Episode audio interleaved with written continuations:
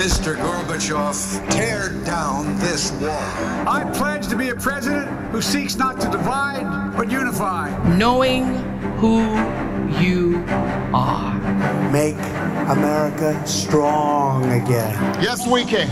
If you work hard and you don't give up, you can do anything. When they go low, we go high. I'm going to make him an offer he can't refuse. But while I may be the first woman in this office, I will not be the last. Atlantic Talks. Basicamente, eu acho que falta muito capacidade de resposta rápida por parte das instituições europeias. Isto aqui, isto não é claro se isto é uma feature ou um bug, na medida em que, como tudo o que é feito a nível europeu requer grandes consensos por parte dos Estados-membros, eh, é normal que as instituições europeias não, não tenham esse tipo, essa capacidade de resposta muito rápida. Nos Estados Unidos uh, houve este, este pacote de políticas, o CARES Act, que aumentou o rendimento disponível das famílias de uma forma completamente sem precedentes. Há, há uma razão para a qual os Estados Unidos foram muito mais uh, agressivos em termos da resposta direta à crise do que na Europa, isso tem a ver com a própria estrutura das economias das sociedades. Os Estados Unidos têm, uma, têm, um, têm um sistema de proteção social muito mais fraco do que, do que uhum. aquele que se vê na maior parte dos países da Europa. Grande parte da infraestrutura de transportes, por exemplo, nos Estados Unidos, é do, dos anos 50 e dos anos 60, foi construída logo a Segunda Guerra Mundial e tem sido relativamente mal mantida e mal. Um, e de facto é uma coisa que, o, que acho que toda a gente concorda aqui: é que é preciso um plano, um programa grande de infraestruturas. As coisas estão a mexer na forma como boa parte do mundo olha para a economia e para o papel do Estado. Houve um tempo em que as ideias económicas mais radicais vinham da direita. A última grande revolução foi conservadora. In this present crisis, Government is not the solution to our problem. Government is the problem. Com assinaturas de Ronald Reagan e Margaret Thatcher. There is no such thing as public money. There is only taxpayers' money. E acabou por se disseminar um pouco por todo o mundo. Era o tempo do Estado a encolher e dos impostos a descer, sobretudo para os mais ricos. Esse tempo parece estar mesmo a acabar. Não é preciso recorrer à imprensa progressista para ler sobre amanhãs que cantam. São as Bíblias da economia liberal as primeiras a dar conta dessa mudança. O Wall Street Journal, The Economist, o Financial Times, todos têm assinalado que a onda está a virar. Onde antes havia governo pequeno e impostos baixos, nota-se a tendência para uma nova centralidade do Estado, tanto na rede de segurança para os mais necessitados, como no investimento em infraestruturas e bens públicos e também uma tendência para o aumento da carga fiscal, com novos impostos mais altos sobre uma maior base tributária, atingindo sobretudo os muito ricos, que quase não declaram rendimentos de trabalho, apesar de ser cada vez maior o gap entre o 1% que está lá em cima e os muitos por cento que estão mais para baixo. Num aspecto, a história repete-se. O que quer que venha a acontecer, os Estados Unidos serão centrais na definição das tendências. Joe Biden está a ser apresentado pela imprensa económica como o pai de uma nova era de big government. He's the 6 trillion dollar man. Big government Joe Biden is promising an avalanche of new spending on top of his massive stimulus plan. Como sempre acontece, ao homem e às suas circunstâncias. Neste caso, uma pandemia que congelou a economia global, acentuou desigualdades, deixou ainda mais à vista as disfunções dos nossos modelos económicos e acentuou a insatisfação de muita gente com o business as usual. It is no accident that the state grows during crises. Governments might have stumbled in the pandemic, but they alone can coerce and mobilize vast resources rapidly. Today, they are needed to enforce business closures and isolation to stop the virus. Only they can help offset the resulting economic collapse. Vamos falar sobre estas mudanças com alguém que as tem acompanhado de perto e analisado à lupa. É esse o seu trabalho, aliás. O Miguel Faria Castro é economista sénior na Reserva Federal de St. Louis, no estado do Missouri. O sistema de reserva federal tem quatro níveis. Os dois principais são o Banco Central, o famoso Fed, e 12 bancos da Reserva Federal que cobrem os interesses de todos os estados dos Estados Unidos. É num desses bancos que encontramos o nosso entrevistado deste episódio. O Miguel Faria Castro diz de si próprio que tem um currículo muito boring. Nasceu nos Açores, em São Miguel, veio para Lisboa tirar Economia na Nova, onde se licenciou em 2009, e desde 2017 que integra o Departamento de Estudos da Reserva Federal de St. Louis. Também dá aulas de macroeconomia na Washington University. também em St. Louis, a cidade onde o rio Mississippi e o rio Missouri se encontram. Ah, e por menor relevante, o Miguel tem 32 anos. Miguel, bem-vindo às Atlantic Talks. Obrigado. Uh, Deixa-me começar por contestar o que me disseste na conversa em que preparámos esta entrevista, a ideia de que o teu currículo uh, é, é, um pouco boring. A mim não me parece nada boring. Explica-me como é que o Miguel de São Miguel, no meio do Atlântico, acaba por ser o Miguel da Reserva Federal de St. Louis, no meio do Midwest americano. Eu digo que tenho um currículo boring porque fiz tudo um pouco. Um pouco uh, a minha carreira foi um pouco um manual de instruções. Fiz Uh, fiz a licenciatura e mestrado em Lisboa, uh, na, na, Universidade Nova, e depois segui imediatamente para o doutoramento. Nem sequer uh, uma coisa que muitas pessoas fazem entre o mestrado e o doutoramento em Economia é, é ganhar alguma experiência ou no setor privado, ou numa instituição, como um banco central ou como um, um governo. eu, eu não fiz nada disso, fiz alguns estágios enquanto estava na licenciatura e no mestrado, e esses estágios foram muito importantes para, para perceber aquilo que queria fazer e mas eh, principalmente aquilo que não queria fazer da minha vida. Uh, mas, mas fora isso, fiz tudo de seguida. Fiz licenciatura, mestrado, doutoramento. Uh, acho que de, de, alguma forma tive sorte, que fui percebendo o que é que queria e o que é que não queria. E, uh, e a coisa foi encarreirando a partir daí. Porquê a opção por um doutoramento na New York University? pronto, foi. eu, eu acho que eu, se, eu, se eu tivesse que isto foi uma, uma, uma, grande combinação de fatores que me levaram a, a, optar por fazer um doutoramento em economia. Uh, se eu tivesse que escolher um fator, foi provavelmente um estágio que fiz uh, entre a licenciatura e mestrado no Gabinete de Estratégia e Estudos do Ministério da Economia em Portugal e que comecei a perceber que o trabalho que se fazia lá, que era, pronto, basicamente era o, era o gabinete técnico de apoio ao Ministério da Economia uh, na altura, e percebi que o trabalho que se fazia lá era muito mais interessante do que, para mim, pessoalmente, do que o trabalho que alguma vez tinha feito em, em outros estágios no setor privado. As posições interessantes requeriam doutoramentos. Então, isso foi uma, isso penso que foi um dos principais fatores que me convenceu a, a fazer um doutoramento em economia e depois logo se vê. E porquê a NYU? Na altura disseram que os professores que me estavam a aconselhar disseram bem, se queres fazer um doutoramento, mais vale ir para o melhor sítio que conseguires ir, portanto, candidata-te aos Estados Unidos. E na altura candidatei-me candidatei a cerca de 15 universidades, penso, e entrei em 7 ou 8, e depois uh, eu estava interessado à partida em, na interseção entre macro Economia e Finanças, Economia Monetária e Finanças, e a NYU foi um, uh, era um, e ainda é, um departamento muito bom nessas áreas. E uh, tive muito indeciso, tive muito indeciso entre a NYU e outras universidades, estava principalmente a escolher entre a NYU, a Universidade de Chicago ou a Universidade de Colômbia, mas a NYU acabou por ser, uh, penso, o melhor fit, a dar os meus interesses e estou muito contente que, que, optei por ir para a NYU, porque não apenas foi uma universidade muito boa, dados, dados, estes, dados os meus interesses, que tive uma formação excelente, a todos os níveis, mas também tive a oportunidade, obviamente, de viver durante seis anos na, em Nova York, foi uma experiência incrível. Imagino que sim. E como é que se troca Nova York pelo Missouri? Way down in Missouri, where I heard this melody. When I was a little fellow on my mammy's knee, the old folks were humming banjos were strumming so sweet and low. não, é, eu costumo sempre dizer, muitas pessoas fazem-me essa pergunta. Uh, eu costumo sempre dizer que não é tão mau como parece, porque apesar de tudo, o Missouri é muito diferente de Nova York a muitos níveis.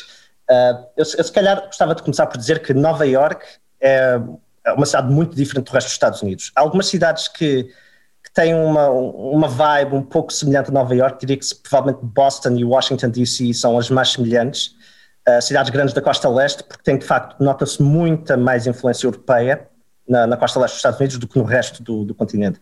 Portanto, aqui o Midwest é, é muito diferente e, e, em muitos aspectos está muito mais alinhado com, com os estereótipos que nós na Europa temos dos americanos. Porque Nova York não não, não, não se conforma de todo com, com esses estereótipos que nós normalmente estamos. Aqui o, o Midwest é, está muito mais em linha. Uh, mas, quer dizer, uh, eu, eu, estou em St. Louis, que é, afinal, apesar de tudo, uma cidade relativamente grande, é uma, a área metropolitana de St. Louis penso que é ligeiramente maior que a, que a, de Lisboa, portanto não estou propriamente no meio, há muita gente que tem aquela, aquela impressão que o Midwest é só milho, é só searas e searas de, de milho e de trigo e com, com, uma, com umas quintas no meio, Mas quer dizer, isto é uma cidade, isto é uma cidade bastante grande e obviamente tem, acho que tem, eu costumo dizer que tem, tem vários prós e cons uh, em relação a Nova York. Uh, porque Nova York é uma cidade que é fantástica, eu adorei viver em Nova York na, na, na fase da minha vida em, em, que vivi lá. Eu estive lá entre os 22 e os 28 anos. Eu costumo sempre dizer que Nova York é uma cidade maravilhosa para se viver se uma pessoa tem, tem menos de 30 anos ou se é muito rica, não é? Porque, caso contrário, a qualidade de vida em muitos aspectos é, é bastante má. Hum as rendas são elevadíssimas, uh, é muito, muito, trânsito, muita confusão, uh, e portanto, e, e St. Louis é uma cidade que, apesar, é mais pequena, portanto, é, é, é, em muitos níveis a qualidade de vida aqui é, é superior, porque consigo ter uhum. uma, uma casa muito melhor, uh, pagando menos de um terço do que pagava em Nova York, a vida é muito fácil aqui.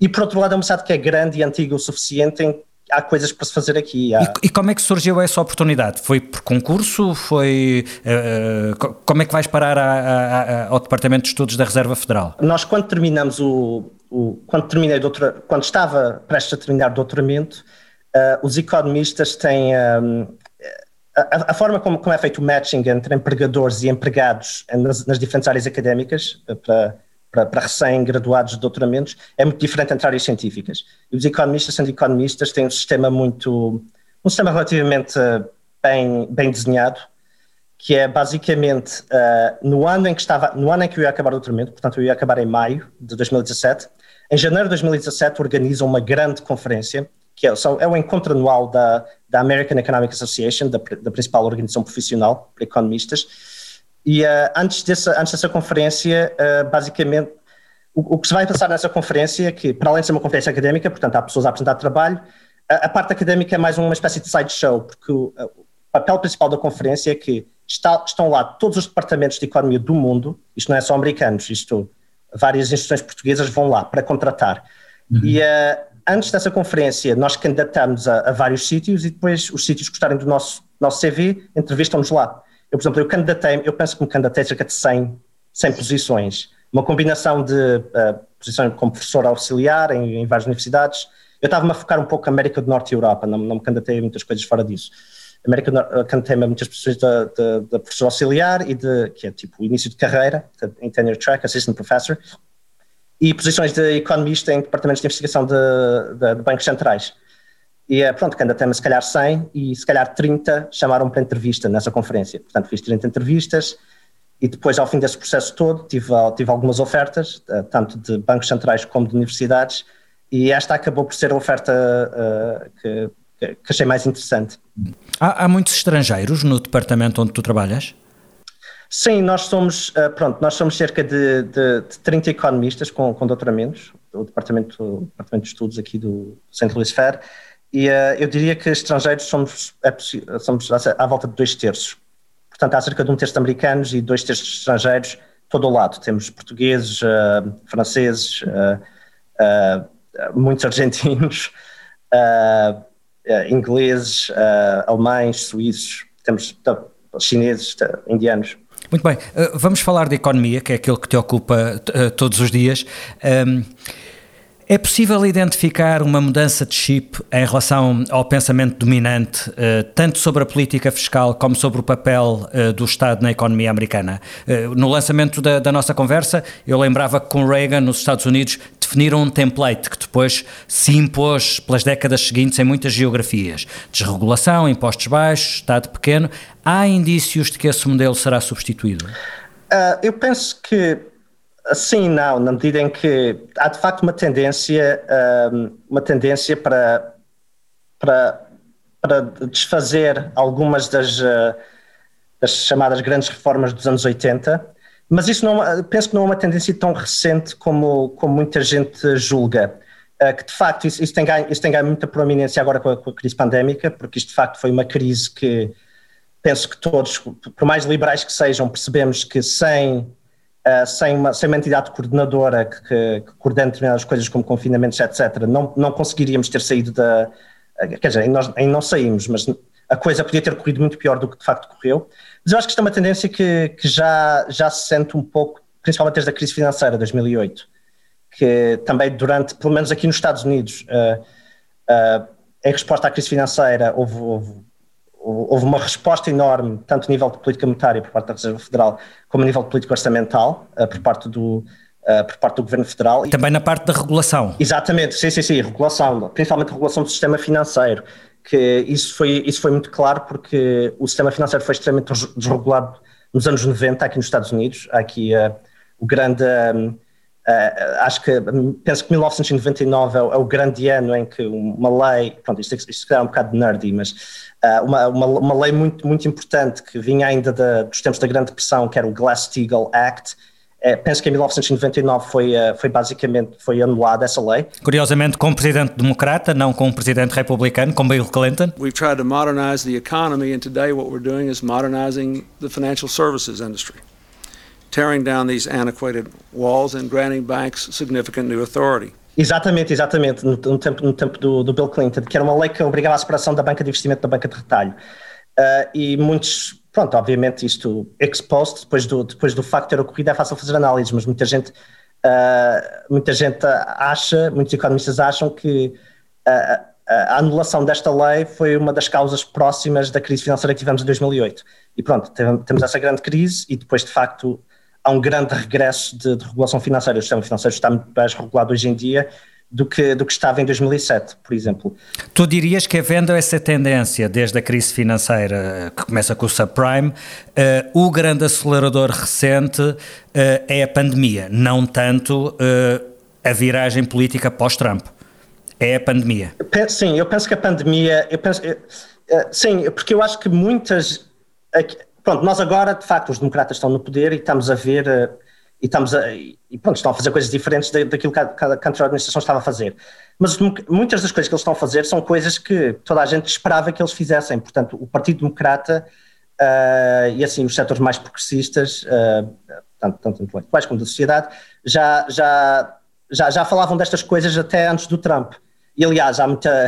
Isto, pronto, como qualquer pessoa que lê notícias percebe que há, há, aliás, vários setores do Partido Democrata que, que ficaram muito desapontados com, com, com, a administração de Obama, principalmente no segundo, no segundo termo, porque achavam que eles não estavam a ir tão longe como deviam ir em determinados aspectos. E isto, eu, eu, penso que isto, isto, tem várias razões. Eu penso que a crise financeira é uma delas e também o, o facto de haver muito maior sensibilização, e isto é uma coisa para aí dos, anos, dos últimos 10, 20 anos, em relação ao aumento das desigualdades, que de facto desigualdades sociais têm aumentado imenso, não apenas nos Estados Unidos, como, como em praticamente todo o mundo. According to the latest Fed data, the top 1% of Americans have a combined net worth of $34.2 trillion, or 30.4% of all household wealth in the U.S., while the bottom 50% of the population holds just $2.1 trillion combined, or 1.9% of all wealth. Falemos da pandemia. Tu estás numa boa posição para uh, olhar para as respostas diferentes dos Estados Unidos e da Europa. Tu há tempos dizias numa entrevista que a União Europeia e a Comissão Europeia são muito más a responder a este tempo de crises. Porquê? Uh, eu acho que são, são muito mais uh, porque basicamente eu acho que falta muito capacidade de resposta rápida por parte das instituições europeias. Isto aqui, isto não é claro se isto é uma feature ou um bug, na medida em que há como tudo o que é feito a nível europeu requer grandes consensos por parte dos Estados-membros, uh, é normal que as instituições europeias não, não tenham esse tipo, essa capacidade de resposta muito rápida. Uh, e, portanto, e aquilo que se viu de facto com, com a resposta da, a nível europeu à crise foi que não houve resposta imediata à crise. Basicamente, enquanto a crise, uh, enquanto a crise se desenrolava nos países europeus, eles o que fizeram foi deixaram a resposta imediata à crise a cargo dos Estados-membros e começou-se a desenhar um pacote para apoiar já a retoma, mas não necessariamente um pacote para apoiar diretamente a resposta à crise. Uhum. Uh, é nesse aspecto que eu acho que, eu, eu acho que a União Europeia é má. Agora, é fácil falar mal, não é? Isto, é? isto é uma questão muito complicada, porque o que, a única forma que, que as instituições europeias teriam de, de ser boas em termos de resposta rápida a este tipo de crises seria mantendo uma estrutura de política orçamental muito mais pesada do que tem hoje. Uhum. E há razões políticas, uh, há razões políticas as, pelas quais uh, esse tipo de estrutura não existe, não é? No fundo, seria aproximando-se do modelo federal dos Estados Unidos, na verdade, não é? Exatamente, exatamente. Não, é, é, é, é, aquilo, que, é aquilo que muita gente, incluindo muitos economistas, dizem que uh, o, o, um dos principais problemas a nível de desenho da arquitetura da União Europeia, do ponto de vista económico, é o facto de uma união monetária, mas ter um componente muito, muito fraquinho de união orçamental. Basicamente, precisaríamos de uma união orçamental muito mais pesada para conseguir responder uh, melhor a este tipo de situações em tempo útil. Eh, vamos voltar a olhar para os dois blocos. É uma fatalidade que a recuperação dos Estados Unidos seja mais rápida e mais robusta do que a da União Europeia? O que, é, o que é que queres dizer com fatalidade, exatamente? Que seja inevitável, precisamente. Uh, eu penso que nesta altura, sim. Uh, isto, isto por, por, diversas razões. Uh, para começar, simplesmente olhando para números diretos, o programa, de, o plano de recuperação nos Estados Unidos é, é mais ambicioso que o plano de recuperação a nível da, da União Europeia. Uhum. Eu, fiz algumas contas sobre isto e o plano Biden uh, são, corresponde a quase 9% do, do, do PIB americano. Isto, obviamente, é, estes planos, uh, eu estou a fazer aqui um bocado de batota, porque estou a comparar um plano, de, um plano plurianual ao PIB de um único ano. Mas uh, mas o, acho, acho que o horizonte temporal dos planos é semelhante e nos Estados Unidos estão a gastar 9% do PIB. Portanto, dá para fazer a comparação. A União Europeia gasta quanto? Gasta cerca de, gasta cerca de 5,4% do PIB. Estamos a falar quase, quase o dobro da parte do lado americano. Exatamente. Portanto, só aí os Estados Unidos ganham. E depois há outra coisa que, que também é muito importante que tem, e que, que, tem a ver com aquilo que já falamos da, da resposta direta à crise, que, que na, União, na União Europeia, no geral, foi um pouco mais fraca do que nos Estados Unidos. E acho que isto tem consequências, porque nos Estados Unidos uh, houve, este, houve este, este, este, pacote de políticas, o CARES Act, completamente, que aumentou o rendimento disponível das famílias de uma forma completamente sem precedentes. Uh, isto, há, há, uma razão para a qual os Estados Unidos foram muito mais uh, agressivos em termos da resposta direta à crise do que na Europa, isso tem a ver com a própria estrutura das economias e das sociedades. Os Estados Unidos têm, uma, têm, um, têm um sistema de proteção social muito mais fraco do que, do que uhum. aquele que se vê na maior parte dos países da Europa. Uh, e, portanto, aquilo que se passou em, em março de 2020 foi uh, Congresso, Senado e, e, a anterior administração viram que, de facto, uma grande parte da economia teria que fechar e o que é que vai acontecer a estas pessoas que trabalhavam nestes, nestes setores, nestes setores de, de elevado contacto físico, como hospitalidade, restauração, etc. O que é que vai acontecer? Este pessoal vai perder o emprego, uh, nós não, nós não podemos, não podemos ter, ter milhões de pessoas a morrer à fome aqui. Portanto, de facto, houve, houve um raro consenso político e, e uh, concordou-se em, uh, em, em, ativar este pacote orçamental enorme no final de março de 2020, que, que teve um enorme componente de transferências para as famílias. Que passou por entregar dinheiro diretamente às famílias, em alguns casos, o tal, o, o, famoso helicopter money, não é? A Europa apostou mais nos, apoio, nos apoios do Estado, na rede de segurança social, na rede de salvaguarda das empresas, os Estados Unidos foram Uh, realmente à receita do helicopter money. Temos dados que nos permitam avaliar a eficácia dessas abordagens diferentes? A vantagem dos Estados Unidos é que puseram logo dinheiro na economia no momento, no momento fundamental da crise, não é? Pois, não, e era, era, era aí que eu queria chegar. É que se olharmos para o rendimento disponível das famílias, nos Estados Unidos aumentou em quase 15% em 2020, um aumento completamente sem precedentes. Que é, olhando para, para as séries temporais de rendimento disponível de famílias dos Estados Unidos, vê-se um aumento enorme em 2020, uma, uma coisa incrível. Isso significa que a generalidade dos americanos enriqueceu em 2020. Podemos dizer isso? Não necessariamente, porque em média e em termos agregados, sim, uh, mas, uh, mas há aqui muitos detalhes que, que, tornam as coisas muito mais complicadas. Para começar, isto, isto, é uma, isto é uma série agregada e, portanto, ignora o facto de existirem enormes desigualdades entre as pessoas. Houve imensa gente que ganhou muito dinheiro, houve imensa gente que poupou imenso, por exemplo, pessoas com rendimentos mais elevados que nós sabemos, nós sabemos muito bem que isto foi uma crise com, com, com efeitos muito desiguais, que afetam muito mais determinados setores da sociedade do que outros. E pessoas com rendimento mais elevado que podem trabalhar de casa e que mantiveram os seus empregos, basicamente isto foi ótimo para elas, porque continuaram a receber o que recebiam antes, deixam de gastar, deixam de ir ao restaurante, deixam de ir Até porque não tinham como gastar, não é? Mesmo que quisessem. Portanto, poupam imenso. Uh, e depois temos, de facto, pessoas que perderam, que perderam os seus trabalhos e não recuperaram os seus trabalhos e que, e que, isto foi terrível para essas pessoas. E, portanto, aquilo que se passou nos Estados Unidos foi vamos atirar dinheiro a estas pessoas, tanto, tanto com os cheques, o helicóptero money que referiste, uh, como também com um, um, aumento, um aumento muito significativo dos subsídios de desemprego, que isto foi uhum. outra, outra, outra grande bandeira da, em termos de política orçamental 2020.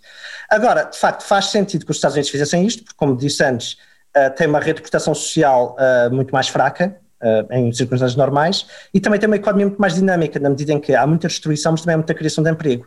E nos Estados Unidos, aquilo que, aquilo que se considerou, os policymakers, foi: uh, sim, estes empregos estão a ser todos destruídos, mas assim que a coisa reabrir, vamos ter imensa criação de, de e imensa criação de trabalho. Aliás, quando eu há pouco te perguntava sobre a rapidez e a robustez da recuperação americana, eh, estava a pensar na quantidade de dinheiro injetada pelo Estado na economia, mas também noutros fatores como a flexibilidade do mercado de trabalho. É uma peça essencial. Sim, sim, sem dúvida. E, e de, deixa-me só acabar em relação à robustez da, da recuperação americana, antes, antes de passarmos para o dinamismo da economia. É que, como o rendimento das famílias aumentou tanto, gerou-se aquilo que os economistas chamam de procura acumulada, que é as pessoas têm dinheiro, e querem gastar esse dinheiro e estão só à espera que a economia reabra. E de facto foi isso que se viu nos Estados Unidos, agora no início de 2021, à medida que a economia começou a reabrir, o consumo privado e o investimento privado aumentaram imenso. Com os receios da inflação também associados. Uh, nunca temos só boas notícias. Não, e de facto aquilo que se passou na Europa foi, houve menos dinheiro a ir para as famílias e de facto o rendimento disponível na, na Europa caiu cerca de 3% em 2020 e portanto aquilo que temos é uma, uma retoma muito menos robusta do, da despesa privada, porque as famílias não há tanto procura acumulado na Europa, e temos uh, pacotes orçamentais menos ambiciosos. Por essas duas razões levam, levam a crer que a recuperação vai ser mais, mais fraca na Europa do que nos Estados Unidos. Há, há, outro aspecto interessante que é os Estados Unidos, para além de tudo isto que falamos, também têm uma, uma abordagem que eu quase diria à europeia, que é o grande programa de investimentos em infraestrutura que o Joe Biden quer levar a cabo. It's a once in a generation investment in America, unlike anything we've seen or done since we built the interstate highway system and the space race decades ago. In fact, It's the largest American jobs investment since World War II. Donald Trump já tinha prometido algo, algo parecido, mas que acabou por não sair do papel. Um, desta vez uh, parece que irá mesmo adiante, que, que, esse, que esse programa poderá ter pernas para andar, uma vez ultrapassadas as, as uh, eu sei que não é um pormenor, mas uma vez ultrapassadas as dificuldades políticas de um, de um congresso, de um congresso dividido. Sim, sim, sim. Penso que agora há muito mais. Uh, Havia alguma vontade política por parte da administração de Trump de fazer isto, mas de facto nunca, nunca se sentaram à mesa e, e desenharam um programa. E ele foi, foi, sempre adiado, foi sempre adiado. Agora, de facto, há muito maior vontade política e é de facto é uma coisa que os Estados Unidos precisam muito. Grande parte da infraestrutura de transportes, por exemplo, nos Estados Unidos, é do, dos anos 50 e dos anos 60, foi construída logo a Segunda Guerra Mundial e tem sido relativamente mal mantida e mal. Um, e de facto é uma coisa que o, que acho que toda a gente concorda aqui é que é preciso um plano, um programa grande de infraestruturas. Quem vive aí sente isso, sente que, é, que, é, que a rede infraestrutural do país está, a, a, está a, a, cair, digamos assim, está a dar de si. Uh, é assim, quem, quem, quem anda no metro de Nova York vê literalmente estações a cair aos, aos, aos bocados ou muitos aeroportos, que são, por exemplo, outra vez um exemplo em Nova York. Isto é um exemplo pouco injusto, porque eu sei que estão a remodelar agora, mas um dos aeroportos principais da cidade de Nova York, que é o LaGuardia, que é o aeroporto para, mais para voos domésticos, também estava, havia terminais que estavam literalmente a cair, eh, havia, havia teto a desabar e coisas desse género. Hum. E depois, outra coisa que também se fala muito, em que, que é um, outra, há, há, há, razões, há razões, eh, há outras razões pelas quais isto acontece, mas uma coisa que se fala muito é o facto dos Estados Unidos terem, terem também perdido muito o comboio, uh, pun intended, em termos de infraestrutura ferroviária, uh, principalmente quando se vê, porque durante, durante muitos anos, durante muitas décadas, isto são nos anos 80 e 90, era à medida que o sistema ferroviário dos Estados Unidos entrava em declínio, havia muita gente que dizia, ah, os europeus conseguem fazer isto bem, nós fazemos isto mal, nós somos um país muito maior, mas de repente vê-se o que a China consegue fazer em termos de, de, de transporte ferroviário de alta velocidade. Isto é uma coisa que acho que tem, é uma área que tem muito potencial aqui nos Estados Unidos e que de facto não tem havido aposta grande e vamos ver se agora com esta nova, com este novo plano de infraestruturas uh, isto, uh, isto se vai alterar. Hum. Uh, tu falaste da, da, da, predisposição política para isso e para mudar a política fiscal. Parece-te que tantas décadas depois uh, os Estados Unidos estão disponíveis para subir impostos, sobretudo sobre os ricos e os muito ricos? Sim, de facto há, há agora um, um, momento muito maior para, para, fazer coisas de, desse género.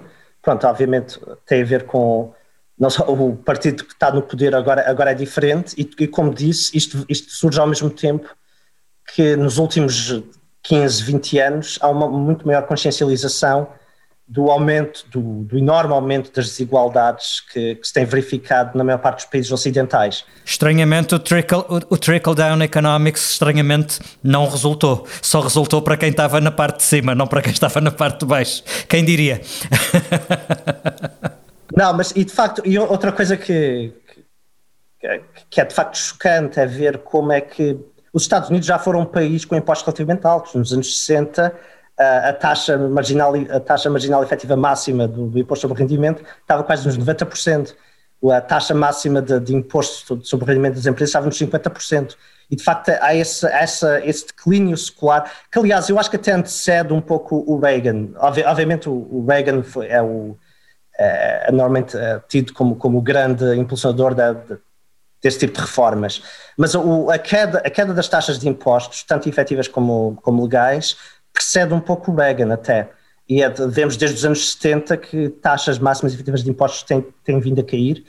E o problema também não é tanto, e aquilo, aquilo que se fala muito aqui, o problema nem são tanto as próprias taxas, mas antes o, o sistema, isto, eu não sou especialista nisto, mas pronto, vou, vou acompanhando, não sou, não sou um fiscalista, mas o facto do sistema fiscal ter muitos uh, loopholes, são que eles uhum. chamam um sistema muito bizantino, que tem, tem muitas regras específicas, muitas exceções, etc.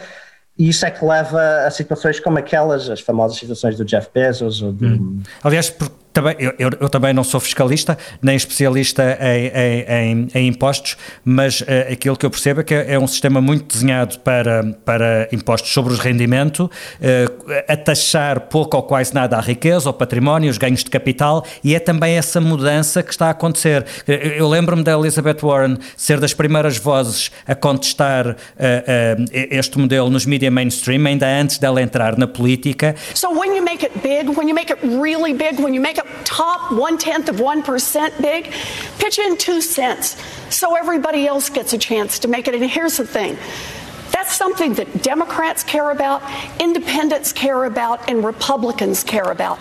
Because regardless of party affiliation, people understand across this country our government is working better and better for the billionaires, for the rich, for the well connected, and worse and worse for everyone else. Neste momento, o Partido Democrata já está alinhado nesse, nesse discurso e nessa vontade. E haverá apoio público para essa abordagem? O público também está disponível para essa mudança? Sim, e aliás, uh, por isso é que eu acho que é tão importante olhar para, para os últimos 15 anos e ver esse aumento da consciencialização das desigualdades, porque eu acho que de facto tem aumentado muito o apoio, uh, o apoio por entre o público a que alguma coisa seja feita em relação a estas desigualdades. E acho que os Estados Unidos estão, o, o público americano está a caminhar muito rapidamente nesse aspecto. E não é apenas os democratas, isto vê-se muito para o bem e para o mal, o, digamos, o, o, novo Partido Republicano também tem muitas vezes uma, uma posição muito anti, uh, anti pessoas muito ricas e estas pessoas estão-se a aproveitar destes próprios trabalhadores estão aqui no, no, no, Rust Belt e que... Eu ia te perguntar isso porque eu, eu já tenho visto, por exemplo, republicanos a aceitar algo que há uns tempos seria impensável, que é taxar as Big Tech. Exato. Sim, sim, sim, sim, exato. Uh, e uh, pronto, Big Tech é, é, todo um tópico bastante diferente também, porque há, há outros problemas inerentes à, à Big Tech uh, que têm principalmente a ver com o facto de ser um setor, pronto, a maior parte das empresas de tecnologia é, é mesmo assim, é aquilo que a frase um pouco clichê de que a tecnologia está, está vários passos à frente da regulação. E isso também tem a ver com outras tendências que, que têm verificado nos Estados Unidos e que estão relacionadas com a questão da desigualdade, e, uh, e há muitos economistas que têm escrito sobre isso, que é um aumento muito grande. Nos, e isto é daquelas coisas que eu acho que em Portugal, em Portugal não vejo tanto falar, mas aqui nos Estados Unidos fala-se muito, que é o grande aumento que tem havido nos últimos 40, 50 anos do, da concentração em determinadas indústrias, do o facto de estarem em vários setores, várias indústrias, estarem cada vez mais nas. Uh, o, número de, o número de empresas que competem nessas indústrias tem caído muito nos últimos anos e há um grande aumento do poder de mercado a determinadas empresas. Isto está, está, relacionado tanto com a questão da Big Tech, porque isto vê-se muito claramente na Big Tech, que há, há, basicamente três ou quatro empresas que controlam, controlam pra, praticamente tudo. Sim, e de cada vez que há uma startup que se dá bem, mais tarde ou mais cedo é, é, é incorporada, não é? Portanto... Não, e é, uma, e é, outra coisa que também a administração Biden parece que vai tentar mudar muitas coisas uh, uh, em termos de antitrust, em termos de política de concorrência que é uma coisa que vários economistas têm alertado já, já. Isto, uma vez mais, isto é daquelas questões que são um bocado, são muito bipartisan, nós vemos economistas tanto à esquerda como à direita a dizer que isto é um problema. E, uh, e portanto, esta administração parece estar um pouco mais, uh, parece estar mais propícia a, a, a, a tentar lidar com, com, este problema. E uma vez mais, como nós temos a concentração de, de poder de mercado em determinadas empresas, que são detidas por alguém, essa pessoa, essa pessoa obviamente essas empresas geram, geram, muitos lucros que depois tornam rendimento a essa pessoa. Portanto, isto é também uma causa próxima deste aumento das desigualdades. É, é, é, há um exemplo evidente disso, tu referiste há pouco. Em junho houve aquela investigação da ProPublica que revelou que alguns dos maiores milionários americanos, muitos deles ligados precisamente a essas, a essas empresas de, de Big Tech, pagam uma taxa média, se bem me lembro, era 3,5% de imposto sobre os rendimentos, ou seja, muito, muito, muito abaixo de qualquer cidadão de classe média e alguns, em alguns anos, não pagaram impostos nenhums. The king of avoiding taxes in the US, according to this report, is Warren Buffett. His wealth grew by $24 billion in that four-year period, yet he only paid one tenth of a percent in that in taxes. One tenth of 1%. Unbelievable. This is primarily the case for two reasons. One, the United States taxes individuals on their income, not their wealth. And two, our tax code is full of loopholes. Estamos a falar do Jeff Bezos, do, do, do Elon Musk, do Michael Bloomberg. Uh, que essa notícia teve impacto neste debate sobre política fiscal mais justa? Teve impacto no, no, no debate na rua? Eh, eh, qual foi o, o, o, Quão longe é que foi o impacto dessa, dessa investigação? Sim, teve algum impacto. Um... Mas a minha ideia era mais do que isso. Foi game changer ou não?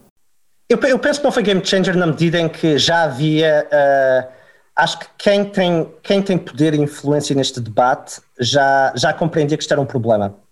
Uh, portanto, isto se calhar uh, ajudou a. tornou a situação um pouco mais, mais óbvia para, para, quem não, para quem não presta tanta atenção, mas já havia uma grande tendência. Na, isto aqui eu penso que está principalmente relacionado com aquilo que já referi antes, que tem a ver com, com as complicações do sistema fiscal e do facto de ter o sistema fiscal ter, muito loop, ter muitos loopholes que permitem a que pessoas com muitos recursos consigam fazer, consigam basicamente não pagar impostos, uh, aproveitando-se desses loopholes. Uh, e acho que é uma, é uma questão, é uma coisa que, e na altura foi, muitos comentadores reagiram uh, a essa investigação uh, dizendo isto. este pessoal, eles não estão a fazer nada de ilegal, eles estão a jogar pelas regras do jogo. Nós temos é que mudar as regras do jogo, porque eles não estão a fazer absolutamente nada ilegal, que seja ilegal. Sim. Quanto muito será planeamento fiscal muito agressivo, mas não mais do que isso, não é? Aquilo é da, é da distinção entre. Eu não sei como é que, como é que isso diz em português, mas é, pronto, é, em inglês há tax evasion, que é ilegal, e há tax avoidance. E, e diz-me uma coisa, e como é que está a ser encarada a ideia, que foi, aliás, uh, adotada na, na, última reunião do G7, de uma taxa mínima sobre as grandes multinacionais? Um, e, e, já agora tenho outra, outra pergunta, eh, e faço as duas. Porquê é que os Estados Unidos se mostram agora interessados nisso? É assim, eu penso que os Estados Unidos uh, sempre estiveram um pouco interessados numa, numa, num tipo, numa medida deste género.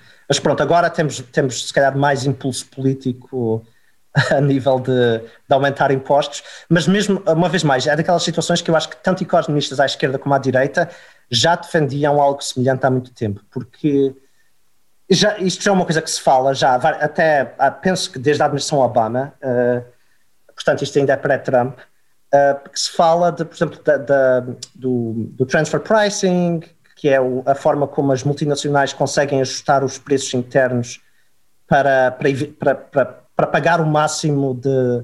Para, para, minimizar a sua, carga, a sua carga fiscal total. Então, o facto de empresas como a Apple ou Facebook terem filiais na Irlanda onde registram grande parte dos seus lucros porque ou porque conseguem ou, ou as taxas são mais baixas lá ou conseguem se aproveitar de determinados loopholes isso, isso é uma coisa que, uma vez mais, economistas, fiscalistas, juristas, tanto à esquerda como à direita aqui, aqui nos Estados Unidos, achavam que era, que era, que era, que era muito mau já, que era o facto eles deviam estar a pagar impostos a nós, não deviam estar a pagar impostos aos irlandeses.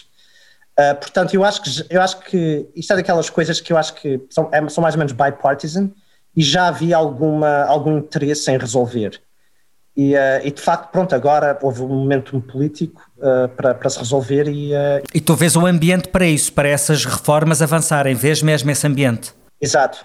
Agora, isto é daquelas coisas que eu, eu sinceramente eu não sei quão longe é que isto irá, porque eu estou a contar principalmente com a posição por parte da, da União Europeia, porque os países que vão perder mais com isto vão ser países como a Irlanda ou Luxemburgo,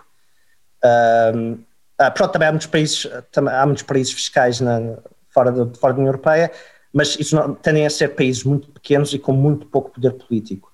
Mas de facto a União Europeia é um bloco onde frequentemente os, próprios, os seus Estados-membros têm, têm, têm poder de veto uhum. e portanto eu eu, eu não estou. O facto da Alemanha, a França, a, a, Itália estarem no G7 e terem dito que sim, não significa que a União Europeia, enquanto tal, vá, vá, vá dar luz verde a estas, a estas reformas. Eu espero, espero estar errado, mas vou, vou esperar, espero que, que, seja, que seja surpreendido pela, pela positiva. Vamos ver. Muito bem, Miguel, eh, estamos a chegar ao fim uh, da nossa conversa, mas nós nunca acabamos sem um jogo de escolhas. Vou-te propor uma série de opções relacionadas com os Estados Unidos e com aquilo que sei que te interessa ou que julgo que te interessa e peço-te que eh, entre essas opções escolhas uma. E proponho-te começar por cervejas. Budweiser ou, ou Miller?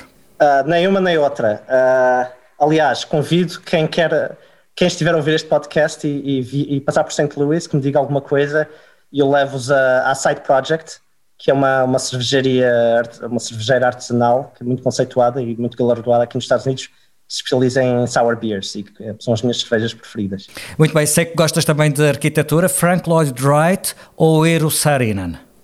Uh, Eero Saarinen, uh, tô, tô, quer dizer, por acaso essa, essa, é uma, essa é uma complicada, porque tenho, tenho acesso a obras de, dos dois aqui, aqui ao pé de casa. O Eero Saarinen é o arquiteto finlandês radicado nos Estados Unidos que projetou o Gateway Arch, aquele arco que domina basicamente a paisagem de St. Louis. Imagino eu, eu nunca estive em St. Louis, mas domina a paisagem de St. Louis, certo? Na, na baixa da cidade é impossível não ver o arco. Uh, aliás, o arco é, é, muito, é muito mais impressionante em pessoa do que, do que parece nas fotografias. Porque é descomunalmente grande, não é? Sim, sim, é, é, é enorme. Aliás, o, nós temos aqui vários arranha-céus na baixa da cidade e são todos mais baixos do que o arco. Uh, não, eu gosto muito do Sari, gosto muito do, do, do, estilo modernista, gosto imenso de Frank Lloyd Wright, obviamente, e tenho só pena que o Frank, que o Frank Lloyd Wright tenha, tenha focado tanto em arquitetura residencial, sejam principalmente casas privadas, que muitas delas não posso visitar, enquanto que o Eros Saarinen é mais, uh, tem, tem, obras maiores, mais visíveis, tem o, o arco aqui em St. Louis, o, o terminal da, da TWA no, no, no aeroporto JFK em Nova York, e uh, gosto imenso do, do, tipo de arquitetura modernista do, do Saarinen. Muito bem, outra opção, os New York Yankees ou os Mets? Uh, por razões familiares tenho que escolher os Mets. Uh, terás problemas domésticos se escolheres os Yankees, é isso? a família da minha mulher odeia os Yankees.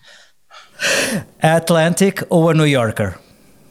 Atlantic, Atlantic. Eu assino as duas, uh, mas, uh, mas leio muito mais a Atlantic do que New Yorker. Gosto muito da New Yorker e tenho assino, assino a New Yorker já há muitos anos, desde, basicamente desde que vim para os Estados Unidos.